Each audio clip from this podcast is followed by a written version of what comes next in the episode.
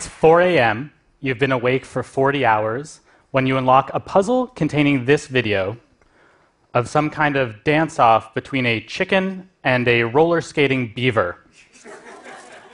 the confusion and delight you're experiencing is a typical moment at the MIT Mystery Hunt, which is basically the Olympics meets Burning Man for a specific type of nerd.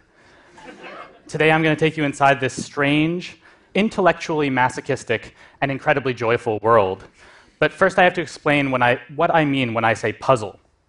A puzzle hunt style puzzle is a data set. It can be a grid of letters, a Sudoku, a video, an audio. It can be anything that contains hidden information that can eventually resolve into an answer that is a word or a phrase. So, to give you an example, this is a puzzle called Masterpieces. It consists of 10 images of Lego people looking at piles of Legos. And to save us some time, I'm going to explain what's going on here. Each of the piles of Legos is a deconstructed work of art in the style of a famous artist. So, does anybody recognize the one, the artist on the left? They used a lot of red. I heard Rothko, yeah. The second one, uh, yeah, well done. And the third one, this is the hardest one. Uh, yeah, Klimt, I heard it. Well done. The color and is the biggest clue there. So the puzzle has various clues that tell you what matters here are the artists, not the specific works of art. And what you need to do is then look at what you haven't used yet, which is the number of Lego people in each painting. And you can count them and then count into the artist's last names by the same number of letters. So there's three people in front of the Rothko on the left. So you, get, you take the third letter, which is a T. There's only one in front of the Mondrian, so you take the first letter M. And there's three, again, in front of Klimt, so you take the third letter I. You do that for all 10 of the original artists and put them in the order, and you get the answer, which is illuminate. Puzzles like this are about communicating an idea. But where I'm trying to be as clear as possible for you now, puzzles have to navigate the line between abstraction and clarity.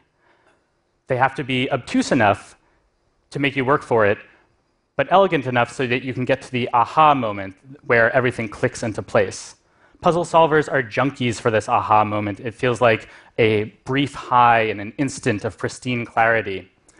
And there's also a deeper fulfillment at, at play here, which is that humans are innate problem solvers. It's why we love crosswords and escape rooms and figuring out how to explore the bottom of the ocean.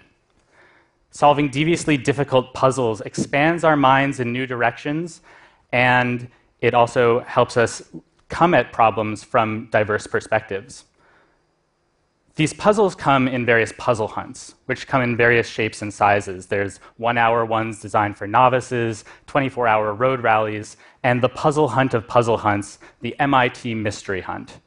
This is an event that takes place once a year and has thousands of, around 2,000 people descending on MIT's campus and solving puzzles in teams that range from a single person to over 100. My team has 60 people on it.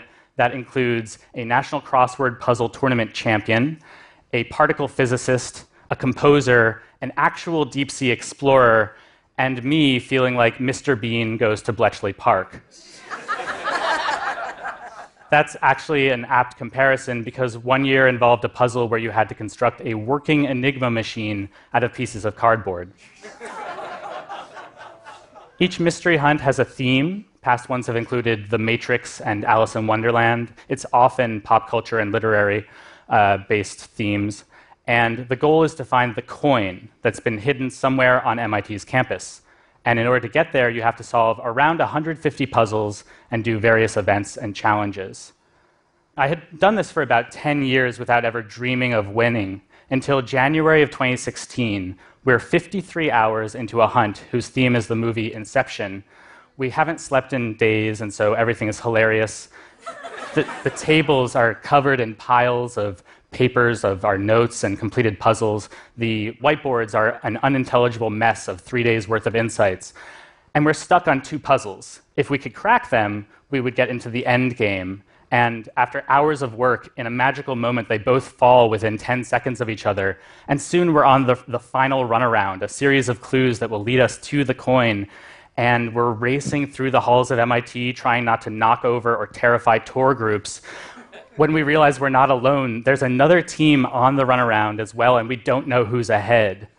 So we're a mess of anxiety, anticipation, exhilaration, and sleep deprivation when we arrive at The Alchemist, a sculpture in which we find this coin. Yeah.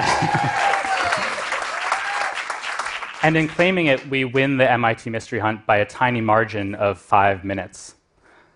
What I didn't mention before is that the prize for winning is that you get to construct the whole hunt for the following year.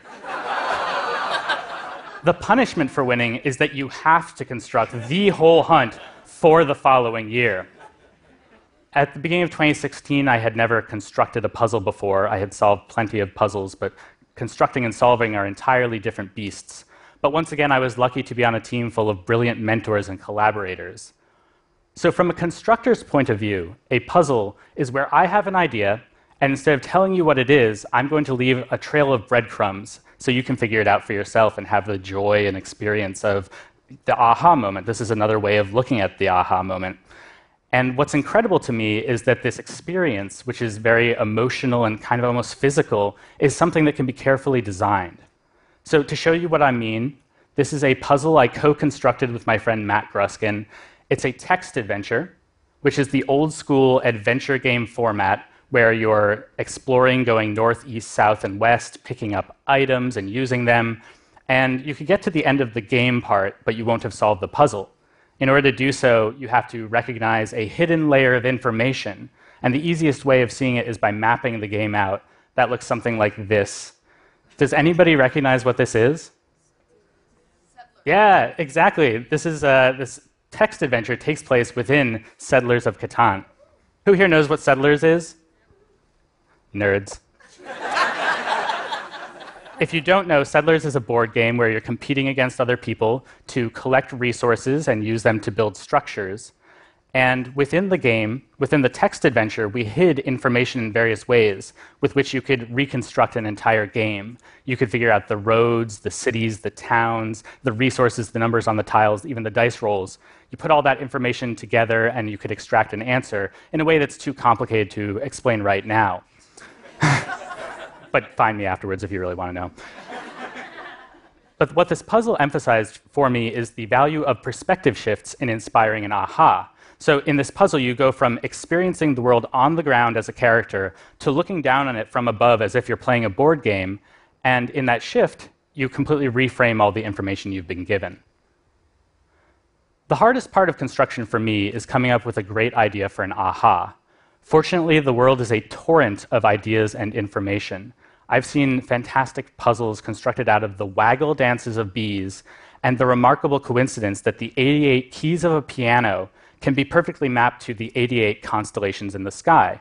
Once you find that out, you can't not construct the puzzle, and it's going to be about having the solvers make that connection in their own minds. Whether you give them stars on a keyboard or play the celestial music of the cosmos, you're getting them there one way or another. Before long, you find yourself staring at a turtle and asking yourself, is this a puzzle? and also staring at a turtle and saying, I never appreciated what multitudes this contains in its shell alone. This might be a familiar experience to you if you've ever been watching a TED talk and asked yourself, Is this a puzzle? I'm not telling. But what I will say is that puzzles can be found in the most unexpected of places. That brings us back to one of my favorite puzzles of all time, which was constructed by Trip Payne. And this time I'm going to play it for you with the sound on, so get ready to name that tune.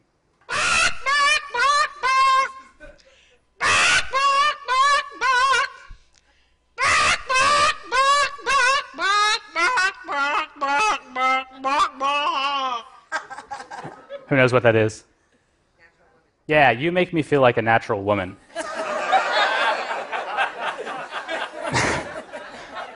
So you can identify that and seven other songs and clips, and then look at the videos themselves for clues, where the way that they are filmed and edited together, plus cut- things like the cutaways to the panel of five people sitting at a table, which is reminiscent of a panel of judges, all of this can suggest reality competition show. And either through internet research or from just recognizing this, you can get to the aha, which is that these clips are shot for shot recreations of lip sync battles from RuPaul's Drag Race. so, why do we do this?